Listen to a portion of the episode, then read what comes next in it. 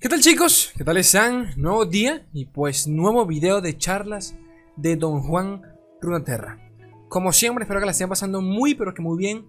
Chidori, rico, Puerto Rico. A ver, cositas, cositas rápido. Eh, no sé, no sé qué tan largo va a ser este video porque quiero tocar un par de cosillas eh, que han pasado durante la semanita. Repasar un par de decks en cuestión. Quiero leer un artículo eh, interesante que a mí personalmente me gustó. Y nada, pues quiero compartirlos con ustedes porque yo sé que muchos de ustedes pues capaz ni sabrán de esa verga. Pero bueno, como sea, eh, sobre el League Partner, lo de la LVP, no me han dicho nada sobre lo de este mes, pero a, pero a todos, ¿de acuerdo? Porque para, para los que no sepan, cuando hacen... Eh, hay una cuenta en Twitter que se encarga de publicar las recompensas que le van a dar a todos los socios de LOL mensualmente.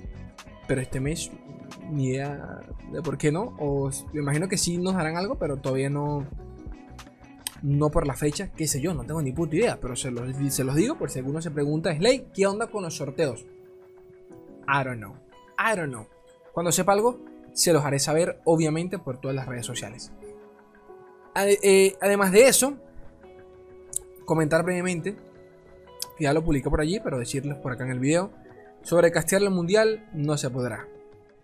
Ya ustedes saben que me invitaron, pero para, resumir, para cortar el tema, no se puede. Temas de conexión, temas de Papito Venezuela, más nada que decir. Agradezco mucho la invitación. Eso va a pasar. Eventualmente casteremos por allí un seasonal, algún mundial en su debido momento, cuando las eh, circunstancias pues, se prestan para eso. Por ahora, no queda otra que tener paciencia. Pero aún así, agradecido estoy.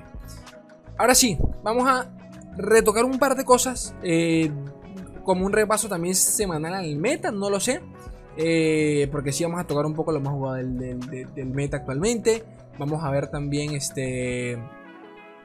Leer un artículo sobre el desarrollo de campeones en League of Legends. Que pues obviamente tiene mucho que ver con lore. Eh, porque una cosa pues tiene mucho que ver con la otra. Eh, ¿Y qué más? ¿Qué más? Una opinión de Mr. Emotional sobre el competitivo de lore, el, actual formato que se utiliza en el ladder, que según él no es, este, para nada competitivo. Eh, y ver, ver qué se cuece por allí, ¿no? Comencemos primero y principal con un, con un artículo en Runeterra ccg.com de Papito Alligas, ¿de acuerdo? alto jugador eh, competitivo, competitivo de lore. En donde son, si no me equivoco, 6. Eh, todos los mazos los tienen como siempre en la descripción. No los mazos, tienen el artículo para que vayan a la página y pues copien los mazos. Le dan clic arriba donde dice share. Le dan allí, dicen copy link copy code, copiar código y listo. Tan simple como eso. Eh, ¿qué, iba, a decir yo? Es que hablo tan rápido que a veces, se me va todo. Pero bueno. Son seis mazos. bastante 6 mazos de Bundle City que pues por allí capaz capaz este pasan por debajito de la mesa, ¿no? La gente como que no se da cuenta y son mazos realmente que están teniendo buen win rate actualmente, a pesar de que no forman parte de los arquetipos populares, ¿no? Aunque aunque sí lo son porque prácticamente que todos estos decks van de la mano con, con mamita mamita mamita Poppy. Pero bueno, el primero es Poppy Lulu. Eh, es entre comillas una variante allí Digo, digo, digo variante porque ya existe un Lulu Poppy con Demacia, ¿de acuerdo? Eh, lo lindo de, Lulu es que Lulu es un campeón bastante bueno, pero perteneciente a Jonia. Y Jonia como tal es una región que rara vez suele tener un buen, un buen, ¿cómo decirlo? Un, buen pico de popularidad por determinadas cartas muy en específico, porque en general, en general la región pues eh, no se suele jugar, las cosas como son a día de hoy, si se utiliza Jonia, son por determinados campeones muy en específico y por determinados hechizos, como el de negar, o en su defecto, eh, disciplinas gemelas tras su respectivo bufeo. Pero como sea, Lulu, pues al, pasar a ser multiregión, se puede llevar eh, con, con City sin tener que, juro, pues incluir a Jonia en el, en el paquete, ¿no? En este caso es con, con, con. Eh, que por allí tienes Get y todo el tema. Antes también existía una versión de Lulu con Jinx que funcionaba bastante bien. Eh, ha tenido siempre un buen win rate, pero de nuevo son ese tipo de decks que no suelen aparecer bastante, eh, no, se suelen ver en las páginas de, meta eh, de Romaterra.ar, Modalytics, bla bla bla bla. Entonces espero que por si alguno pues quiere testear mazos que eh, no, no estén del todo en el meta actual, pero que sí funcionan. Estos son mazos que yo les recomiendo y Papito Gigas también. Nada, el primero que les estoy comentando pues es este, obviamente. Este, de nuevo, el, alcalde de Vandal City para poder llenar la mesa como, una puta locura. Dense cuenta de que todas las unidades, bueno, no todas, gran parte de estas unidades eh, generan otras unidades. Tenemos por allí el, el Boom Boom, el, el Boom Babuino, ¿cómo se llama en, español? Boom Babuino, creo que se llama. Que nada, genera la unidad de esta con desafío. Eh, todo esto tiene sinergia con, los poritos. Eh, de nuevo, unidades económicas que bufiadas con Poppy tienen un, efecto de snowball muy hijo de su puta madre si no se mata apenas eh, se baje a Poppy, ¿de acuerdo? Entonces, atentos, atentos a eso. Segundo, Poppy Tarik. Si hay algo que se lleva bien, eh, que se lleva bien con Poppy, es el rally. Pero, si hay algo que le puede hacer un hijo al rally, es Tarik, ¿de acuerdo? Tarik con Rally, específicamente con, no con el Rally, específicamente con el Golden Age que le coloca un escudo y prepara el ataque es hijo de su putísimo madre porque es lanzar un Rally dos veces, ¿de acuerdo? Entonces, eso sumado al hecho de que si tenemos a Poppy en mesa es un bufeo segurísimo, es muy delicado. Las cosas como son, es muy delicado. Eso sí, es un convicto que personalmente eh, a veces no siempre te sale, ¿de acuerdo? Porque lo, lo importante es que te salga tener a Tarik con un par de unidades ya en mesa para que cuando lanzas el, rally, pues a tomar por culo, porque prácticamente que le cierras la partida en una ronda. Este, la versión original ya todos la conocen, que es con Papito Jarvan, pero bueno, esta es la actualizada con Poppy, que tal cual comenta Gigas, la versión con Jarvan tiene actualmente un 58% de win rate, lo cual es eh, bastante alto, de nuevo, en pocos juegos, pero en esos pocos ha rendido, es lo importante. Número 3. ¡Tling! Fake Draven o Fake eh, Real Draven, como quieran llamarlo. Giga incluyó acá la versión que ya les comenté yo de eh, el, mazo con el cual Steve Rubin, jefe de diseño y cambio en vivo de lore, llegó al top 1 de América. Fue exactamente con este. No exactamente, no exactamente. Aquí, hay un par de cosas que a Gigas le cambió, ¿de acuerdo? Lo actualizó para que, para que sea un poco más consistente. Esto ha sido un burn muy al estilo de la beta. La versión, que, la versión con la que llegó Steve Rubin al, al, top 1, pues no tenía tanta, tanto burn como este. Era más un deck discard que otra cosa, siendo sinceros. Esto sí es un burn en todo el sentido de, la palabra. Lo que pasa es que, claro, te meten al real allí sencillamente para baitear. Cuando el enemigo ve que tienes a un real, un real con Draven, automáticamente piensa que es un dead control y por ende el Mulligan lo cambian totalmente. Al cambiar el Mulligan, que te bajen unidades de eh, coste 1 en las primeras tres rondas es para morirse, ¿de acuerdo? Así que de verdad que echen una mano. El, el rookie, el coste 2, carta que la han nerfeado más poder de lo rota que estaba en su momento. Sigue siendo top esa carta. Sigue siendo rica, rica, coste 2. Se hace 2 de daño a, la cara. Con tal de que esa cartica ataque dos veces, ya lo habrá valido todo. Así que, un ojito, gente, un ojito. Field de Rush, nada nuevo por acá. Cuando el agro sube, Field de Rush dice: Coño, qué rico. Me permiten comer, me permiten cenar, por favor. Es un dead que pues ha obtenido un poquito de popularidad con el paso del tiempo. Eh, básicamente por el tema de, del, bendito árbol de, de, City. En donde nada, se basa en llenar la mesa más no poder. Eh, de nuevo, la avalancha es counter de esos decks en general. Hechizos como la ruina también pues se tragan toda una mesa. Eh, lleva un par de nuevos hechizos como el, el hechizo este de Withering Mist, que es el de Diego, si no me equivoco, que drena dos unidades, bastante buena. Eh, también lleva, por ejemplo, el coste 6, el Piercing Darkness, que también es de escena, si no me equivoco. Eh, drena 5, la putísima madre, la cantidad de curación que tienen estos decks para morirse. Eh, pero de nuevo, nada nuevo, cerrar con Field de Rush y, decir GG Well Play y poquito más. La pasa mal en contra del rally creo que es lo peor que nos, puede pasar con este tipo de decks. Que el rally, si te bajan un par de unidades y no tenemos el maná para limpiarlas, para limpiarlas apenas la bajen, el rally nos consume completamente. Pero fuera de eso, creo que es el, tipo, el típico deck que lo puede, que la, sí, que lo puede pasar bien con el meta actual. Si alguno no le convence, pueden probar de nuevo la versión que les compartí en el canal. Swain con papi con mamita Sejuani. Bastante controlero, totalmente. Cierras con Leviathan y TF. Eventualmente también evoluciona Sejuani, así que personalmente lo, lo, comparto bastante por el tema de que contaría, entre comillas, a Nami, si, si las ven por allí, y también contaría, entre comillas, a eh, Papito, al árbol de, de, de City, por el tema de tierra calcinada.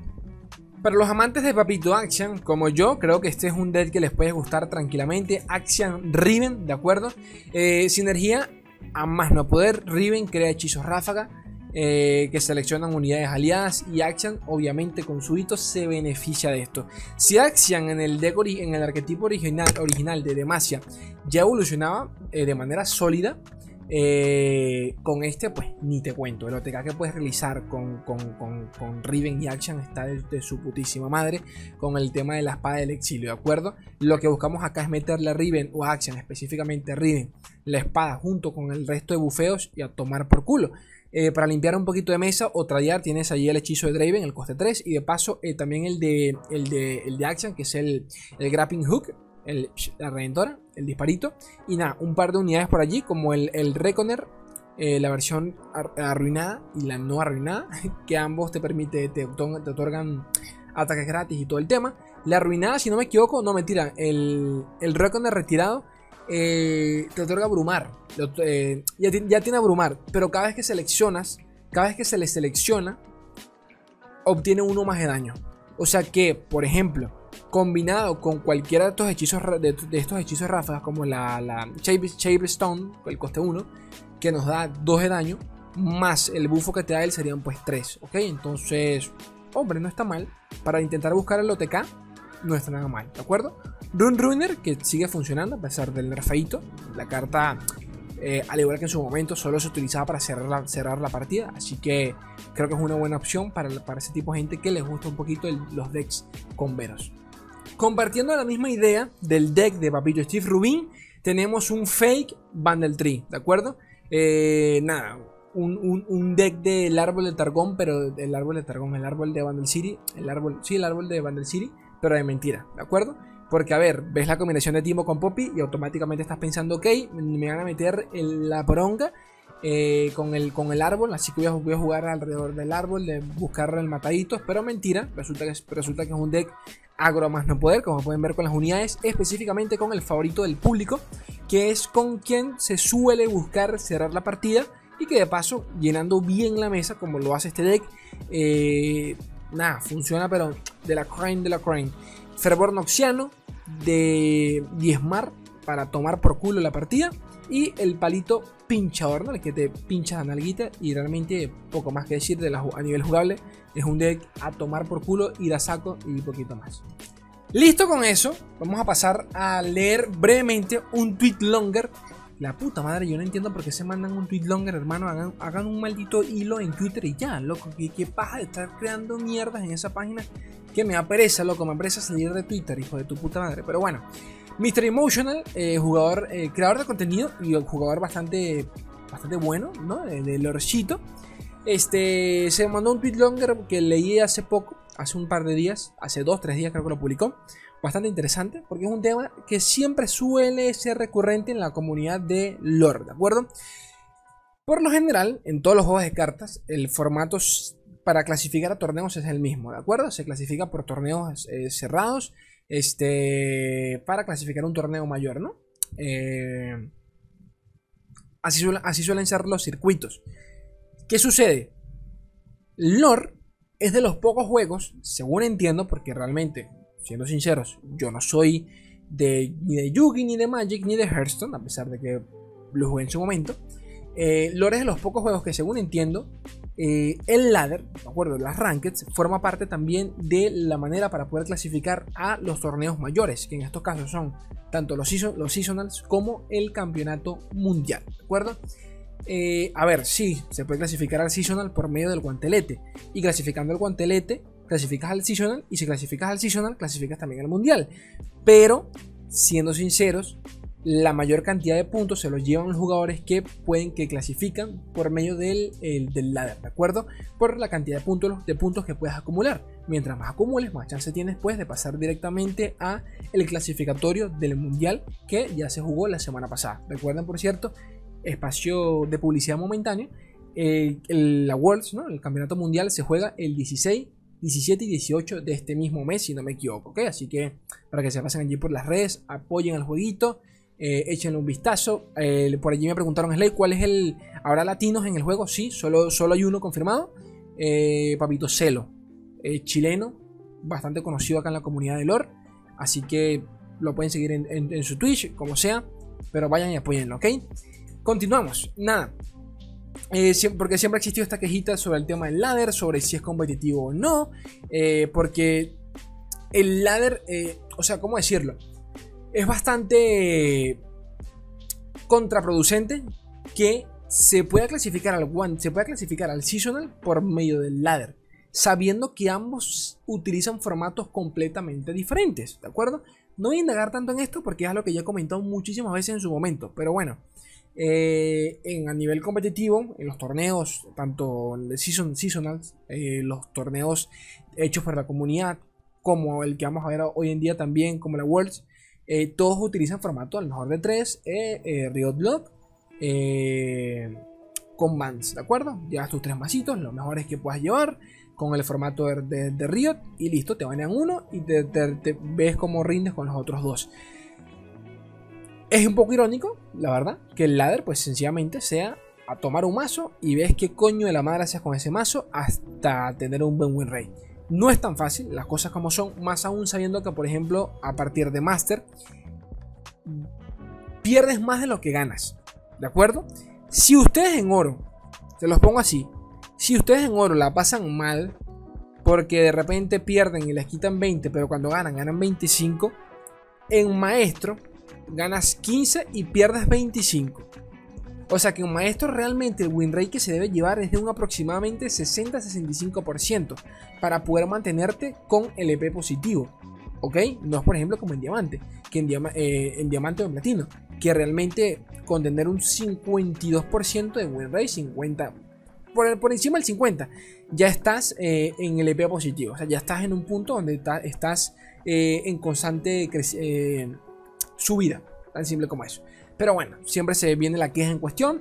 En este caso fue Mr. Emotional hablando sobre eso. Y bueno, eh, yo estoy dando paja, pero acá, acá, aquí, acá tienen el tweet longer. Eh, en donde nada, se mandó todo esto comentando lo mismo que les acabo de comentar por encima. Eh, cada partida es, prácticamente un, un, un, RNG total, total aleatoriedad total. sin saber qué tipo de deck puedes encontrarte, lo cual mucha gente le comentaba a él, bueno, pero esto es normal, así pasa en todos los juegos de cartas. Eh, sí y no, o sea, sí, es verdad, Hearthstone es igual, todos son iguales, pero eh, sí es un poco molesto que para los jugadores profesionales se tengan que ver obligados a meterse en el ladder solo para poder, eh, solo para poder clasificar al mundial. Y sí, se puede clasificar por otros medios, pero no es lo, no es lo más óptimo siendo realistas, ¿ok? Entonces, nada, por allí en el Twitter se armó una discusión al respecto sobre si sobre qué tipo de formato es mejor. Creo que mucha gente realmente quiere que el ladder sea el mejor de tres. Eh, de nuevo, yo lo veo demasiado complicado por temas de tiempo. Si no veo, no veo, hay mucha gente juega directamente en el teléfono, mucha gente se lanza una partidita, eh, qué sé yo, yendo en el taxi, yendo en el bus, en el camino hacia el trabajo, esperando a, quien sea. Eh, yo personalmente, yo no juego en el teléfono, me da mucha paja, pero entiendo que mucha gente pues lo haga. Ahora bien, de nuevo, si se lanzan partidas al mejor de tres, mucha gente no va a tener tiempo. Eh, el jugador nuevo quizás no tenga ni siquiera los decks necesarios para meterse a competir directamente en el meta actual. Pero si bien es cierto, creo que es algo que se puede implementar en, determinado punto. ¿De acuerdo? Que dejen el ladder tal y, tal, y, tal y como está. Pero que por ejemplo a partir de diamante. O sí, a partir de diamante cambia automáticamente el ladder a, mejor de 3. Así de alguna forma u otra, pues ya empiezas a, familiarizarte con, un, con, con una escena un poco más competitiva, con un ambiente mucho más competitivo como lo es ya los mundiales, los torneos de temporada y todo este rollo, ¿no? Pero nada, este, básicamente eso es lo que comenta por acá Papito, Papito Mystery Emotional y como siempre quiero saber su opinión. Nada nuevo, esto lo hemos hablado muchas veces. No es el primero ni va a ser el último que se va a quejar sobre, sobre este tema. Eh, y realmente lo comparto. Realmente lo comparto. No considero que el ladder sea algo fácil, las cosas como son.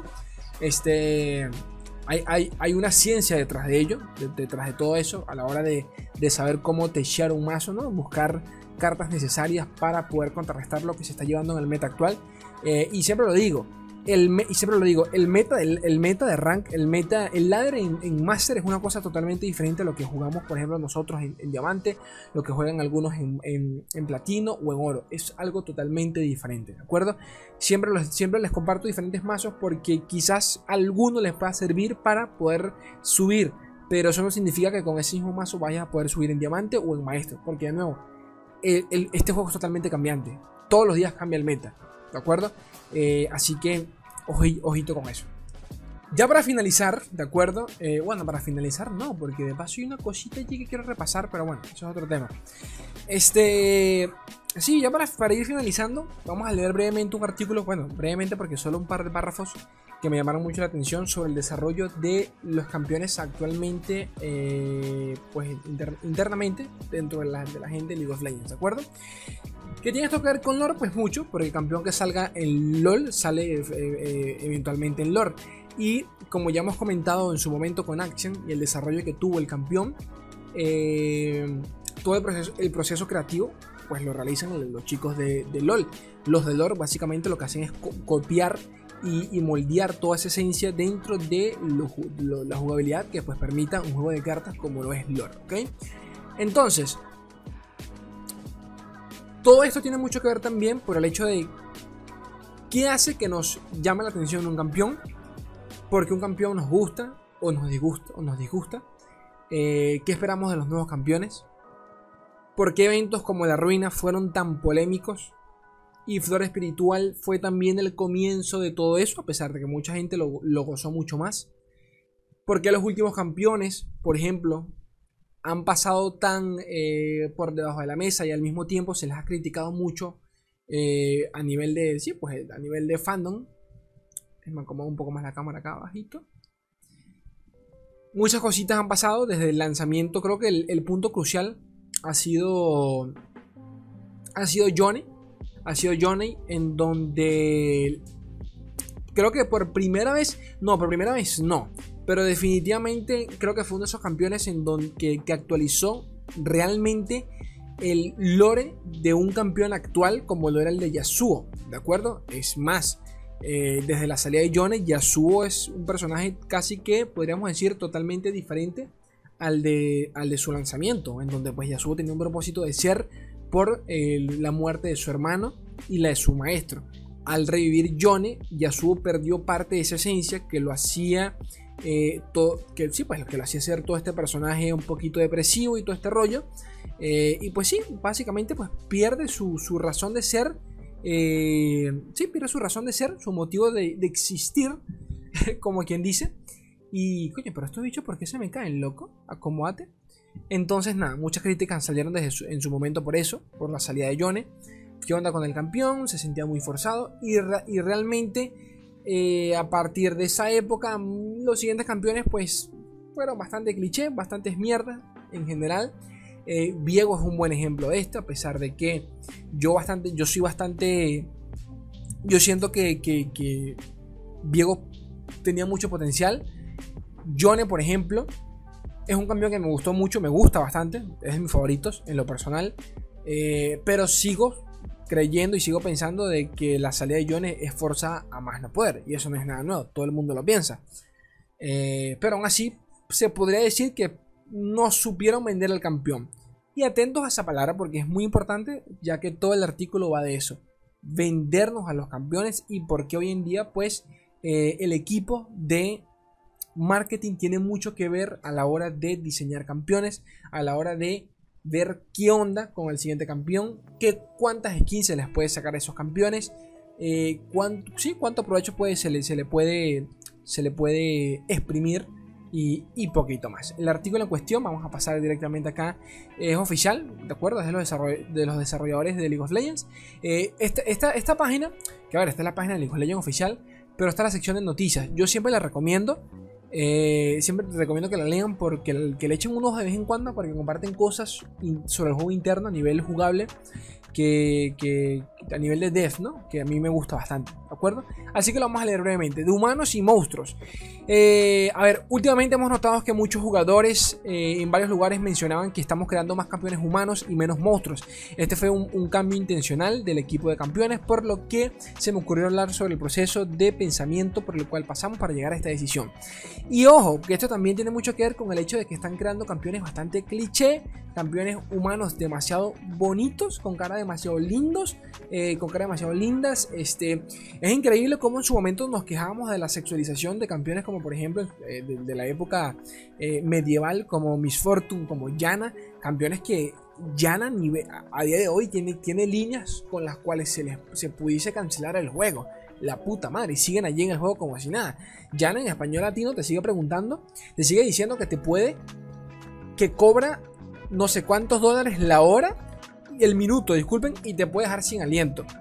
Referencias que, a ver chicos, yo sé que algunos de ustedes me dirán, Slay, no me jodas, eso es una, eso es una tontería, bro, eso es un chiste. Claro, yo lo puedo llegar a entender. Pero en el 2021, en donde te pueden cancelar por siquiera decir X palabra, a eso es a lo que yo voy. Del, en, uno, en un 2021 en donde nos quejamos de lo más mínimo. Y me da, mucho, me da mucha risa porque hablamos mucho de. La gente se queja mucho de la generación de cristal, pero cuando hablamos un poquito de actualizarnos, pues los, los boomers, como quien dice, se les quiebra todo. Pero bueno, eso es otro tema. El caso es que. Eh, eso, hablábamos mucho de la sexualización, de, de, los campeones femeninos y hoy en día pareciera que cada, campeón masculino que salga es un estereotipo del anterior. Mamadísimo, delgado, súper rico eh, Axian, Viego, Yone, Kaisa por allí, si, pues, hablamos de, mujeres, de las, de las últimas que han sacado, todas una copia de la otra. La cantidad de campeones que han sacado, que están sacando anualmente, no ha disminuido del todo. A pesar de que dijeron que sí se, se estaban concentrando en bajarlo un poco. Hace unos años recuerdo que lo leí. Se estaban concentrando en bajar un poco el, lanzamiento de campeones para intentar eh, aumentar la, actualización de los viejos el rework a los viejos, pero definitivamente no, paran de, sacar contenido de campeones y campeones. Y, bueno, todo esto hay que tenerlo en cuenta. La calidad del lore, del lore es muy importante porque eventualmente vamos a tener el, MMO de, League of Legends, ¿de acuerdo? Que debería salir. A ver, estoy, estoy hablando totalmente al pedo, suponiendo el, tiempo de desarrollo de juegos tan, tan pesados como un MMO tranquilamente puede llegar en 2, 3, 4 años, ¿de acuerdo? 2025 tranquilamente podemos tener ya el MMO de, LOL en fase beta, siquiera en fase beta. Pero bueno, digo todo esto para contextualizar un poco del porqué de este artículo en general. Y nada, eh, la principal razón por la que seguimos creando campeones nuevos es porque creemos que parte de la magia de LOL es su interminable curva de maestría. Ok, te lo creo. Eh, cada campeón nuevo que creamos añade, una nueva forma de jugar, hay que aprender a usarlo, defenderse de él. La temática es lo que importa. Eh, con todo esto en mente, en 2017, en 2017 nos propusimos lanzar campeones más atractivos como objetivo explícito. Con atractivos se refieren a que sean populares, ¿de acuerdo? Encontramos a jugadores, eh, encuestamos a jugadores de, todo el mundo para investigar lo que hace un campeón sea atractivo para la mayoría o que sea de nicho, ¿ok? Nicho es un campeón, pues que solo... nicho es algo que se se consume por un público en particular, ¿de acuerdo? Un público bastante limitado. Lo que descubrimos fue que, fue que uno de los motivos principales que hacen que un campeón sea más interesante y creíble se debía a su condición de ser humano. ¿Ok? Hay muchos otros factores, por supuesto, como que tan atractivo sea, eh, que oscuro, poderoso, provocador, tierno, moderno o hábil sea un campeón. Pero con excepción de unos pocos casos atípicos, como por ejemplo Kha'Zix o Yumi, Que por allí ya se rumorea que va a llegar en la siguiente expansión, eh, casi todos los campeones que suelen jugarse más eh, son humanoides de algún tipo. Los seres humanos parecen identificarse mejor con otros seres humanos y probablemente eso se lleva tantas obras de ficción giren en torno a las personas. Lo cual es muy cierto. A ver, si nos ponemos a pensar en este tipo de historias, eh, por ejemplo, que se basan en, en alienígenas, qué sé yo, si es ciencia ficción, siempre todo se basa en criaturas humanoides, ¿de acuerdo? Y ese término es muy importante porque humano, humanoide y criatura son cosas diferentes y es algo que, van que, vamos, que mencionan acá, eh, ya que ellos mismos mencionan de que dividen, eh, actualmente se dividen el juego eh, internamente en tres tipos, eh, dividen a los campeones internamente en tres tipos: humanos, como lo puede ser Sin Sao, humanoides, como lo puede ser, como lo pueden ser los Jordals, y criaturas, como lo pueden ser las del vacío. Pero humanoides y humanos prácticamente que comparten la misma esencia, a diferencia, por ejemplo, de las criaturas que son algo que realmente, pues, humanos no tienen nada, son criaturas y poquito más. Eh, en el eh, en el peor de los casos y de una manera no despectiva, vendrían a ser hasta unos animales. Pero bueno, sabemos, sabemos que algunos dirán, ¿acaso no es más importante la jugabilidad que la temática o el aspecto visual? Si los campeones monstruos tuviesen mejores habilidades, más gente jugaría con ellos. Esa es la, creencia popular según Riot, ¿no? Eh, aunque esto es verdad hasta cierto punto, solo lo es para algunos jugadores. De hecho, según nuestros datos, parece, parece ser que la tasa de juego de un campeón es una combinación entre el poder real poder percibido y resonancia temática. Y la temática es una de las más grandes partes de esa ecuación. Ojo a esto porque esto sí me parece realmente interesante que la vamos a leer por acá.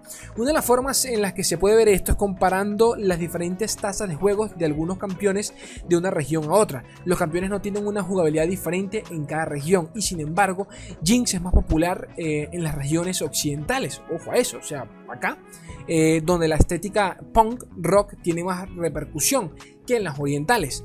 Eh, por su parte, Xin Sao y Jarvan son más populares en China. Yasuo es popular en todos lados, pero eh, es sumamente popular en las regiones orientales.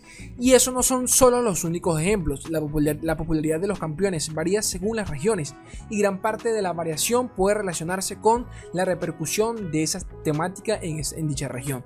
También vemos una fuerte conexión entre los campeones que tienen una alta puntuación eh, en la pregunta de la encuesta.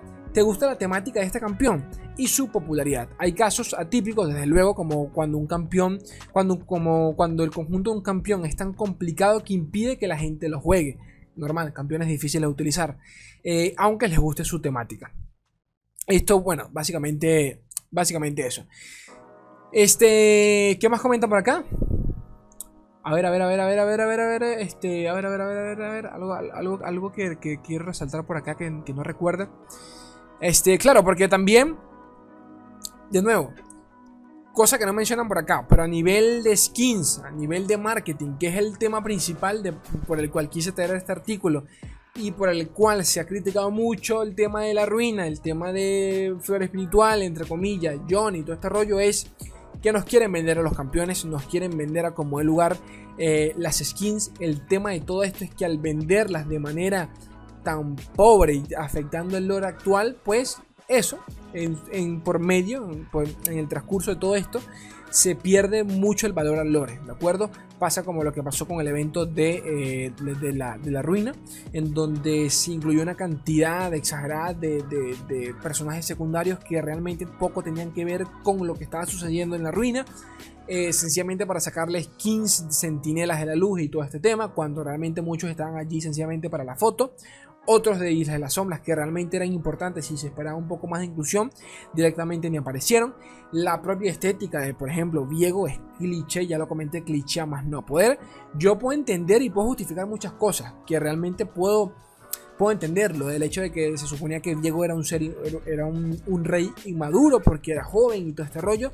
Pero papá, no me vas a revivir el fucking rey arruinado y me vas a poner una chaquetica de cuero que se le ven acá los, los, los, los apps. ¿Qué te pasa, loco? O sea, son cosas que me lo quieres, yo sé que me lo quieres vender, pero loco, disimula un poco, ¿sabes? disimula un poco, disimula un poco. Y esto se ha visto, por ejemplo, en campeones hasta como por ejemplo Set, que es bastante popular, eh, que según entiendo mucha gente le encanta a nivel de lore, pero de nuevo, Set es eh, fanservice puro y duro pero puro y duro. Entonces, de aquí va un poquito todo el tema que quería comentar sobre nada, para, para dar también mi opinión sobre el evento de la ruina y todo este rollo. Este. Nada, comentan de que van a sacar, van a, sacar a, otro campeón. Otro campeón. Otra, criatura. campeón criatura. Durante el 2022. Este. Pero bueno. Estoy seguro que como comentan, van a empezar a, disminuir Eh, bueno, lo comentan acá. Se supone que eventualmente van a disminuir la, creación de campeones criaturas, pero bueno, para que sepan, eh, no más.